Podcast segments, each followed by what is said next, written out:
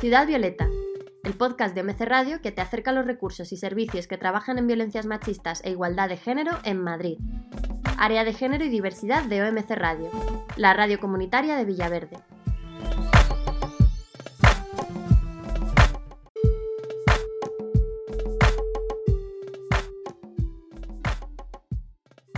Las medidas del estado de alarma y el confinamiento por coronavirus en 2020 han devuelto a gran parte de la población a los hogares. La vida de muchas de las personas que no desarrollan su actividad en sectores básicos para enfrentar la crisis sanitaria se ha centrado en el hogar. Esto ha supuesto convertir el hogar en centro de trabajo, de ocio, de descanso y para las familias con menores en escuela, en patio de recreo, en parque. Hoy vamos a hablar de hogar con las gafas moradas puestas, cómo se reparte según el género el tiempo de deberes, las explicaciones de la lección, el preparar los ordenadores para conectar con las aulas. ¿Y si rizamos el rizo para educar en la no discriminación y la igualdad entre géneros? ¿Qué significa educar en igualdad y cómo se hace ahora en confinamiento también desde los hogares? En este episodio contamos con Ana Álvarez, educadora del espacio de igualdad Clara Campoamor de Villaverde Bajo y experta en coeducación.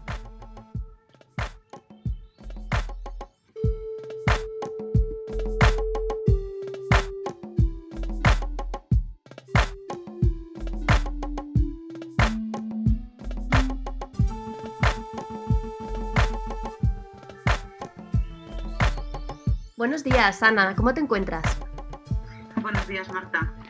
Bien, dentro de las circunstancias que tenemos, pero bastante bien, gracias. En primer lugar, bienvenida a OMC Radio, a la radio virtual que, estamos llevando a cabo en estos días de, confinamiento. Hoy vamos a hablar del trabajo que se hace en los hogares durante este confinamiento, ese trabajo que incluye, entre otros, el cuidado del espacio y de las personas que habitamos los hogares. Es un momento delicado para la salud en un sentido amplio, por el virus y también por las condiciones poco óptimas para el cuidado de la salud mental. En esta crisis social y sanitaria se puede, que se puede analizar con, gafas moradas, vamos a mirar eh, bueno, hemos visto en otras entrevistas en lo laboral los perfiles que son profesionales y que están en la primera línea que son feminizados, pero hoy nos vamos a centrar en, lo que sucede en los hogares, donde también son las mujeres quienes tradicionalmente eh, nos ocupamos del trabajo de, hogar y cuidados. ¿Ha aumentado la carga de trabajo para las mujeres en esta situación de confinamiento y de qué manera? Pues por lo que estamos detectando, tanto por nuestras redes informales como por las actividades que realizamos dentro del espacio, hablando con las mujeres que se atienden tanto desde el área psicológica como jurídica, como lo que estamos trabajando desde el área educativa, es que realmente se ha incrementado y mucho. Como sabes, siempre es muy difícil cuantificar las horas de trabajo que se dedican dentro del ámbito de lo doméstico, pero sí que vemos que hay una sobrecarga de trabajo, tanto en los hogares, obviamente que son monomarentales, que en el distrito tenemos un número importante de hogares donde toda la carga cae de cuidado sobre una única persona, pero también en los hogares donde tenemos presencia de figuras, digamos, masculinas, pero por esta distribución de roles que tenemos hay una sobrecarga de trabajo importante. O sea, vemos mujeres que están teletrabajando, a la vez que están cuidando personas dependientes, menores y personas mayores. Eh, sabemos todo tipo de circunstancias. También hay muchas mujeres que, como estabas diciendo, se encuentran ya sea eh, acompañadas por otro adulto, también responsable de menores, acompañadas de menores. Em, hay espacio para, una vez más, para esta desigualdad de género en, ese cuidado en cuanto a la salud, pero también en cuanto a la educación de los menores durante el confinamiento. Pues es verdad que en los últimos años estamos viendo que hay modelos de familias que están cambiando, o sea, no podríamos decir que hay una única realidad, sino que podemos decir que hay un espectro de situaciones muy variadas, pero sí que vemos, y yo creo que esta crisis nos ha permitido poner como una lupa en el espacio doméstico, porque pasamos mucho más tiempo en convivencia, eh, los tiempos que antes se dedicaban por diferentes circunstancias, pues tanto al traslado como a la parte laboral, hay mucha gente que ahora obligados por las circunstancias, las han pasado dentro de casa y cosas que a veces en la vorágine del día a día no se observan cuando la convivencia es entre cuatro paredes durante mucho, mucho tiempo, pues vemos que hay como una lupa que ha aumentado muchas de las realidades que a veces invisibilizamos.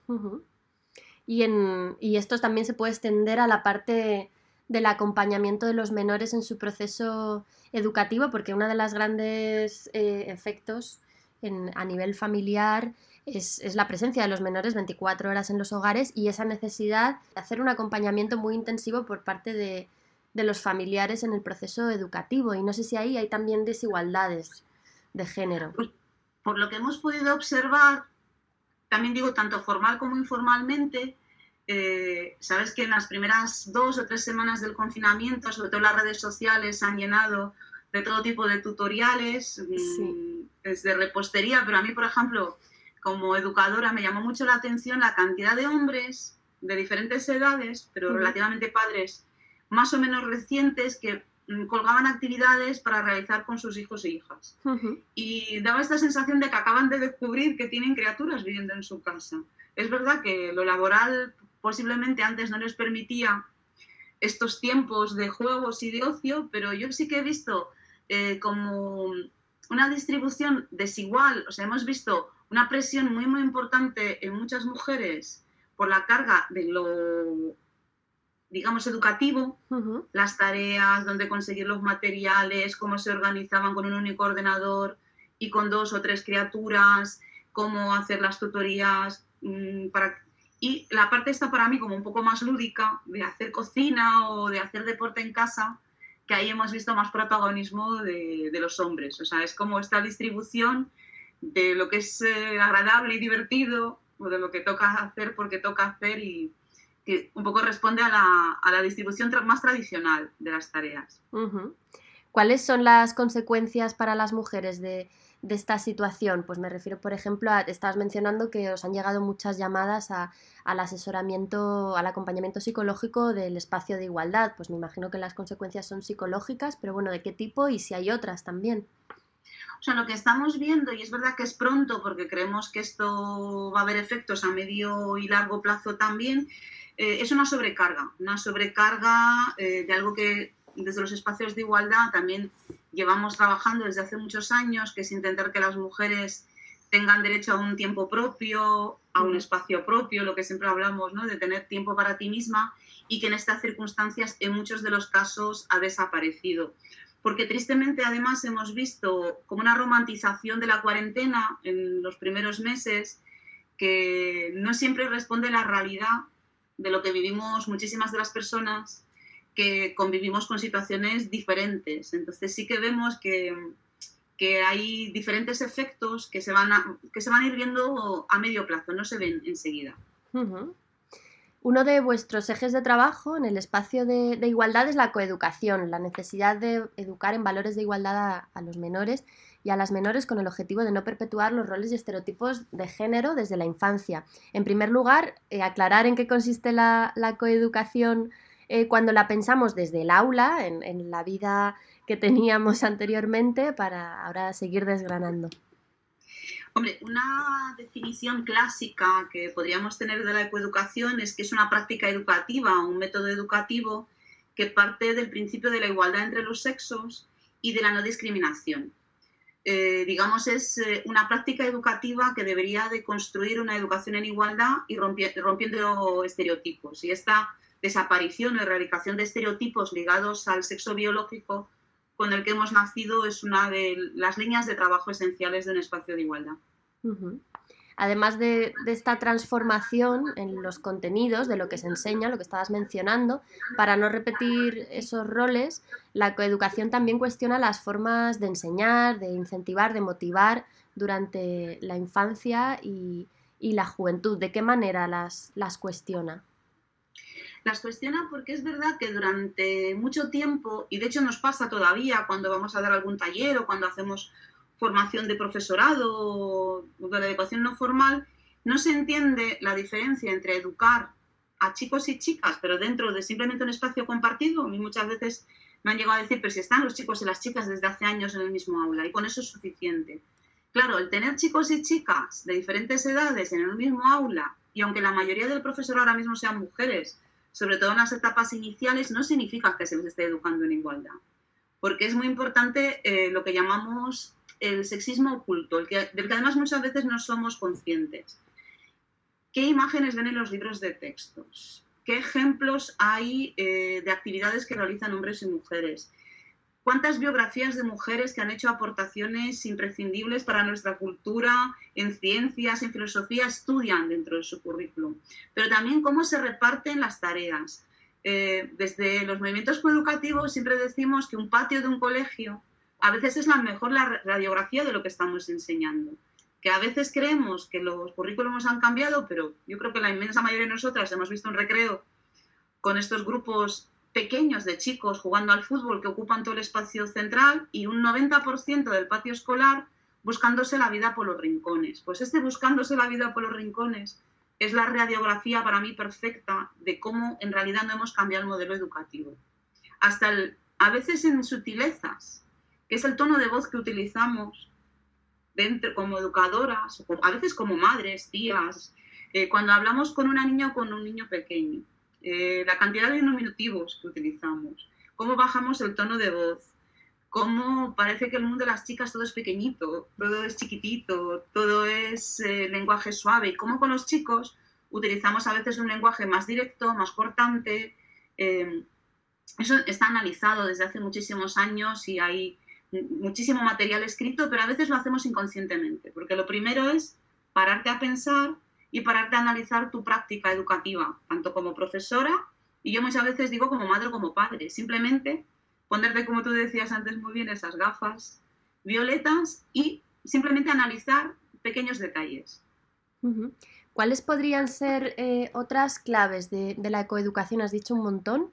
Em, pero bueno, sí que está viendo, estoy pensando sobre todo en transformaciones que pueda haber, pues por ejemplo, en los modelos ya yéndonos más a las grandes productoras de cine, ¿no? Para niños y niñas.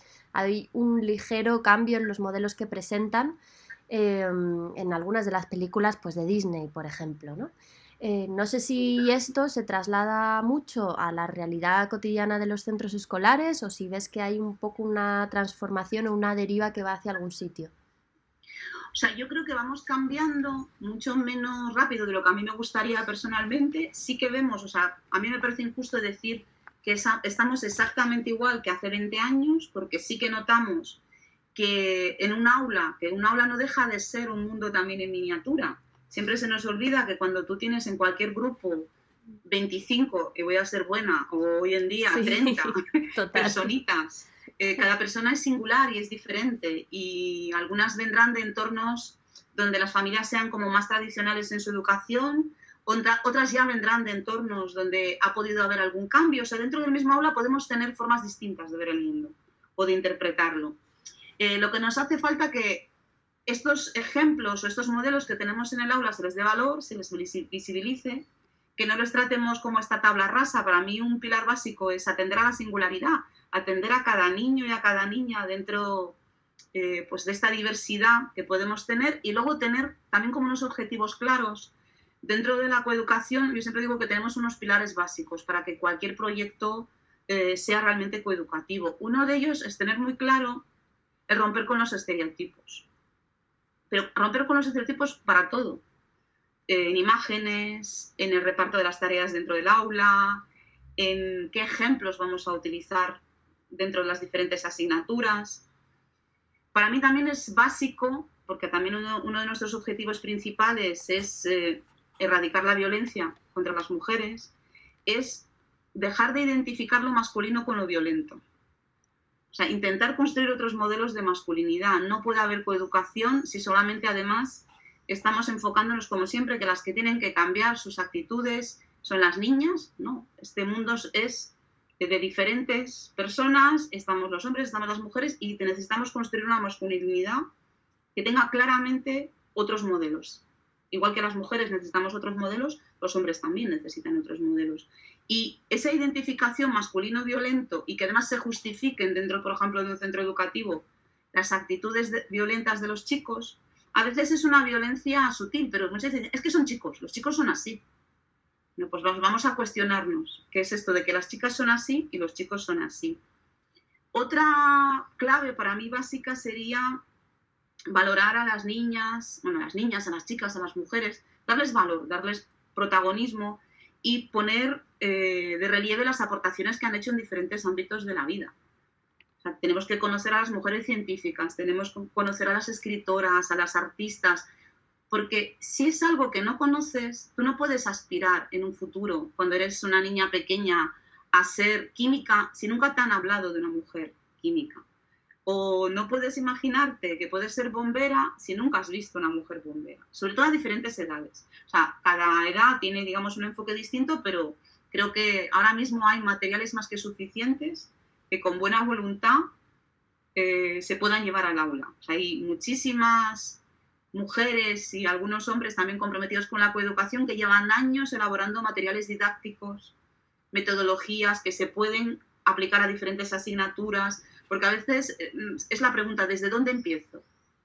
lo primero es desde revisarte tu práctica como educadora, como maestra, como profesor, y otra es buscando materiales que te sirvan de apoyo. Y luego, para mí, un punto también básico es construir espacios libres de violencia, porque no podemos erradicar la violencia si no construimos por lo menos modelos o ejemplos de estos espacios libres. Y aquí estoy hablando incluso un poquito más pensando en los adolescentes, en su forma de relacionarse y que toleramos socialmente sin ninguna crítica, además.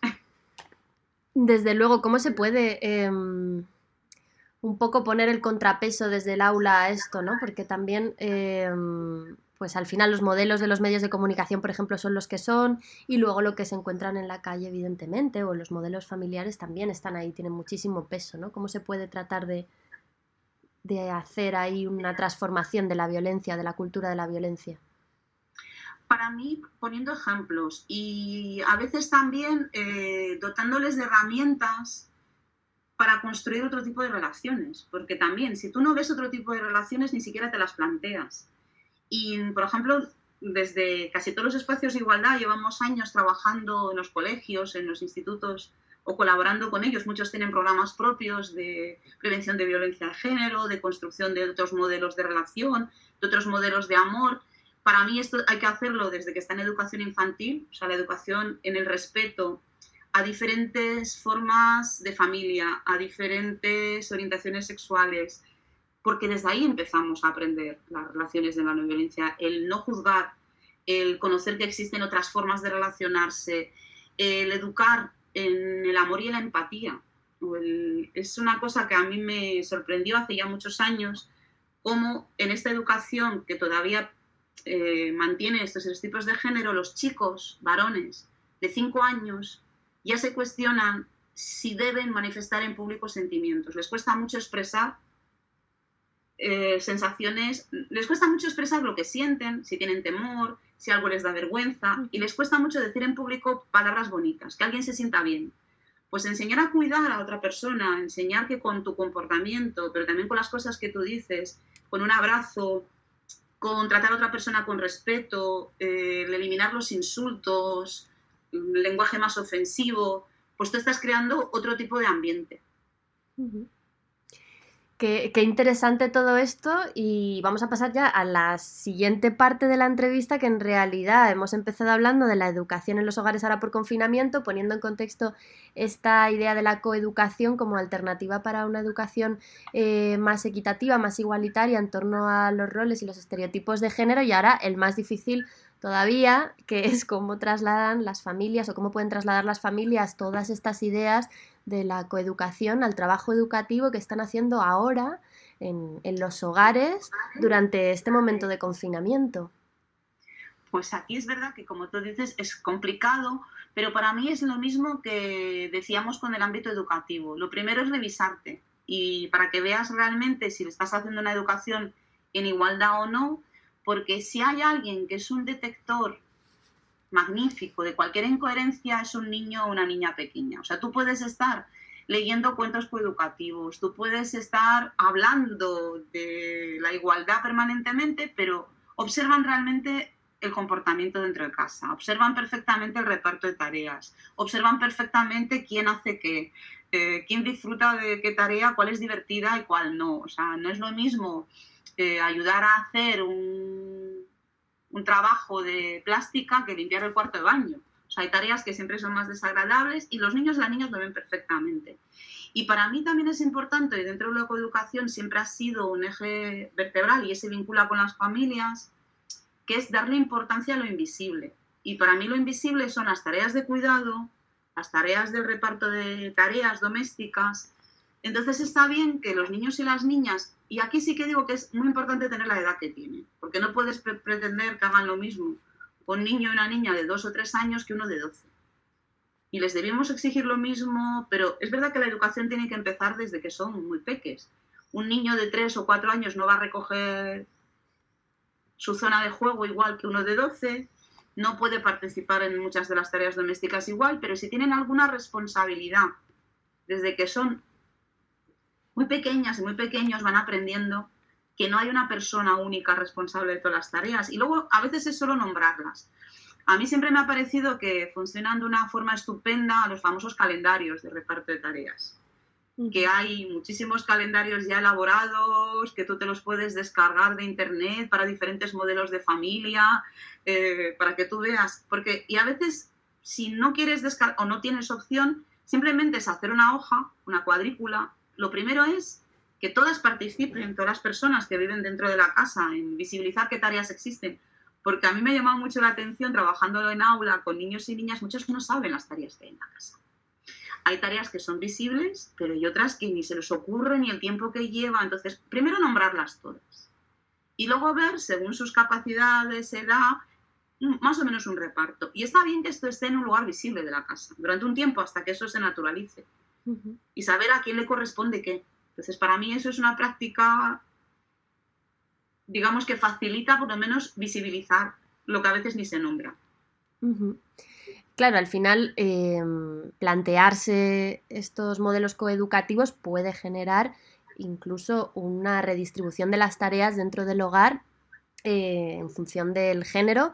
Me refiero para el trabajo que hacen los adultos. Entonces, ¿es realista pensar que puede suceder también esta transformación? Que puede a través de la educación de los menores llevar a un núcleo familiar a redistribuir todas las tareas en función del género, a que los hombres cojan más tareas de las que solían tener y demás, ¿cómo se puede motivar para que las familias vayan tomando ahí el liderazgo? Está claro que la motivación tiene que ser voluntaria, porque estas cosas nunca se pueden implementar, y menos en una casa por imperativo legal. Pero para mí a veces es tan simple como visibilizar las injusticias que se producen dentro de los hogares. Es verdad que no siempre es un tema agradable. Siempre decimos que desde muchas de estas propuestas mm, llevamos el conflicto adentro de la casa. Pero está bien nombrarlo, está bien visibilizarlo y a veces mm, muchos chicos y chicas ya más adolescentes de repente se dan cuenta de que no es que su madre no tenga aficiones, gustos, le apetezca hacer cosas maravillosas, porque si hay algo que adoran los adolescentes es el tiempo libre y el ocio. De hecho, vivimos en una cultura que mide la calidad de vida con respecto al ocio. No medimos nuestra calidad de vida con respecto a nada más, sino a qué dedicamos el tiempo libre.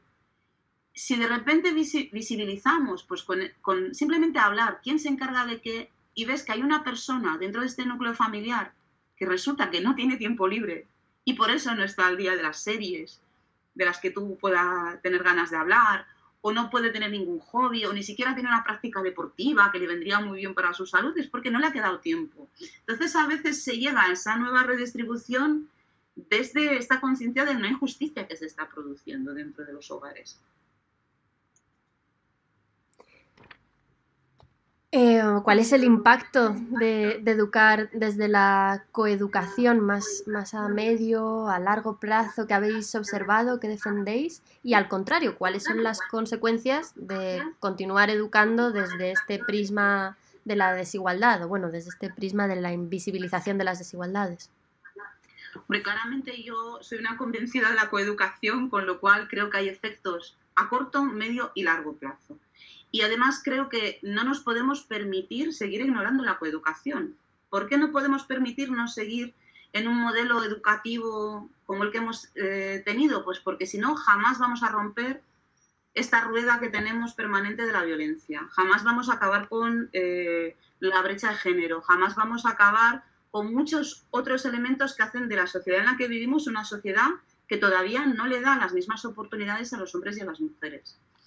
Eh, yo creo que sí que, como te he dicho antes, hay algún avance más lento del que nos gustaría después de los años que llevamos trabajando en esto, pero tú lo has dicho muy bien, remamos contra corriente.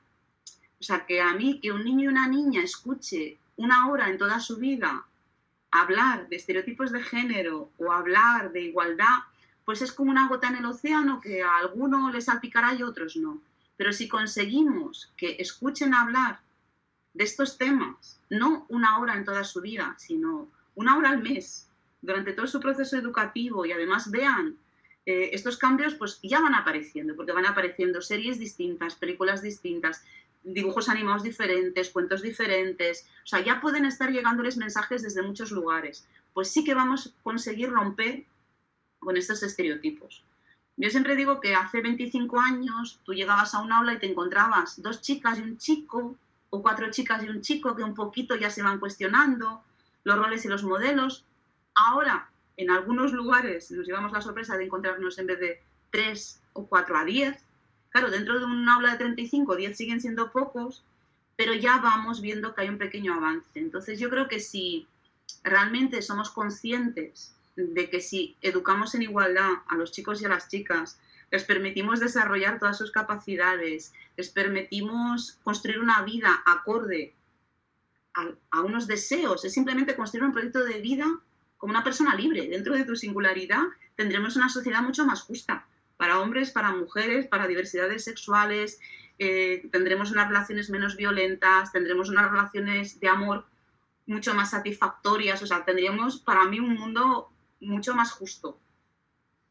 Para alcanzar esto, y ya pensando otra vez en el esquema del aula, en el mundo educativo tal y como es en los momentos fuera de, esta situación de crisis sanitaria, em, ¿qué, es necesario para que se implemente todo esto en las aulas, porque bueno, nos estamos centrando mucho en, estabas nombrando pues eh, sesiones con personas, eh, con profesionales como podéis ser vosotros, pero se me ocurre que quizá también eh, la formación al profesorado pueda ser otra de, los ejes vertebradores de, esto. ¿Qué voluntades políticos hay que mover ahí? La formación del profesorado es, una, es clave, porque igual que otras cosas que tienen que ver con una forma de ver el mundo, tú tienes que creértelo, porque tú no puedes estar educando en algo en lo que no crees. Es verdad que normalmente eh, los profesores, las profesoras que se están formando en ámbitos coeducativos lo hacen desde una opción personal. Hace mucho tiempo que no existe una formación más reglada, o por lo menos depende mucho de las comunidades autónomas, que tenemos muchas diferencias en temas de coeducación pero sí hay experiencias muy interesantes. De hecho, yo creo que el movimiento coeducativo tiene en los últimos años un auge. Eh, hay toda una asociación a nivel estatal que es Clavico y que ha organizado varios congresos que han tenido mucho éxito de convocatoria. En el primer congreso hubo mil personas inscritas. Y yo siempre digo que es lo primero, eh, y luego hay herramientas que a veces no desconocemos, que es hacer un proyecto coeducativo del centro. Es básico porque sí que vemos mm, que en muchos centros hay una, dos, tres personas, normalmente profesoras, con ganas de cambiar. Dentro de un colegio que no deja de ser un centro educativo, un mundo en miniatura, es otra vez luchar contra molinos.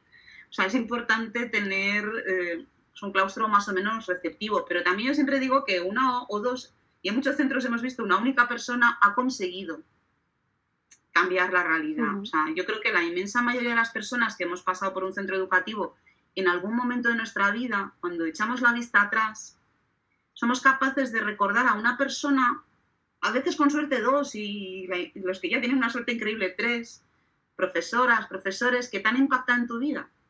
Y normalmente te han impactado en tu vida porque te han tratado de una forma diferente o porque han aportado a tu crecimiento personal. Y normalmente han sido personas que para mí ya han tenido una práctica educativa diferente. Porque la escuela no consiste solo en transmitir conocimiento, no consiste solo en transmitir currículo, consiste en educar, como decimos con mayúscula, que a veces se nos olvida. Y eso tiene mucho peso dentro del ámbito coeducativo. El aprendizaje no solo sería intelectual, ¿no? sino que hay muchas más. Para mí es básico. O sea, si solamente nos centramos y que la escuela es una transmisión mera de conocimientos, nos estamos perdiendo una parte básica de para qué existen los centros educativos.